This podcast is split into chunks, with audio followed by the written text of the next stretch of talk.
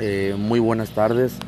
Eh, un saludo para todas y todos aquellos que están eh, suscritos a este podcast de su servidor, perfilador criminal Roque Ibram Barraza.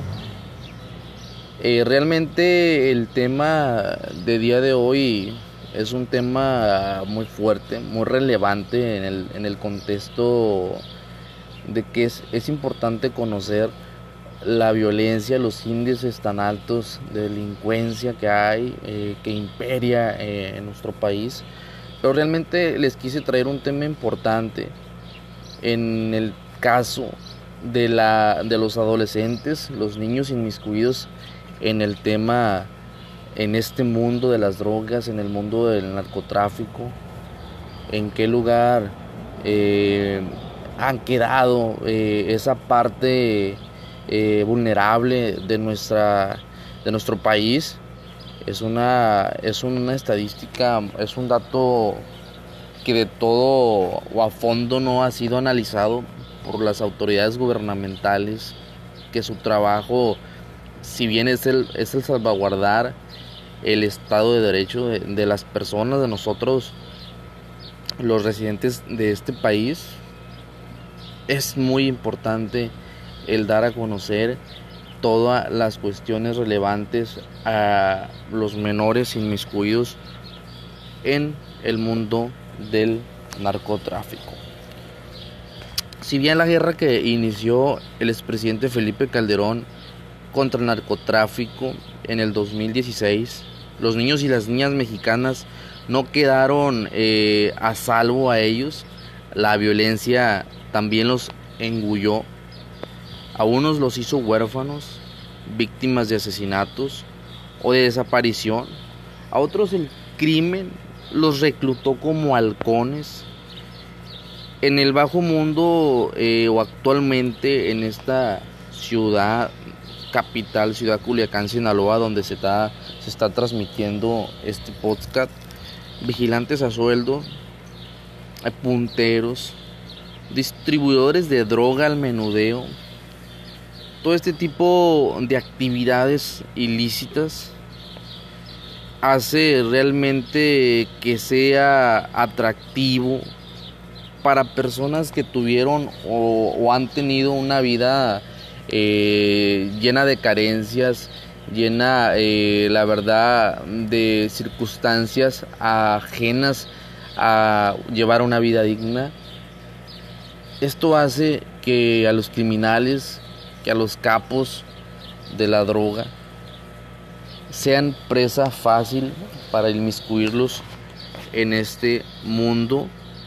Incluso hubo alguno, algún caso de realmente de menores que ya no, nada más tenían la actividad ilícita de realizar eh, vigilancia en el tema del halconeo, estamos tratando el tema de menores halcones. Inclusivemente ya hay menores que portan un rifle, que portan un arma, que eh, se dedican a una actividad ilícita del sicariato. Son personas son eh, realmente sicarios a sueldo. Hablando en temas eh, muy de nota, de nota, por así decirlo, algo mediático, el caso del Ponchis, un adolescente que tenía 14 años cuando lo aprendieron por posesión de arma de fuego exclusivas del ejército y participación en secuestros, torturas y homicidios.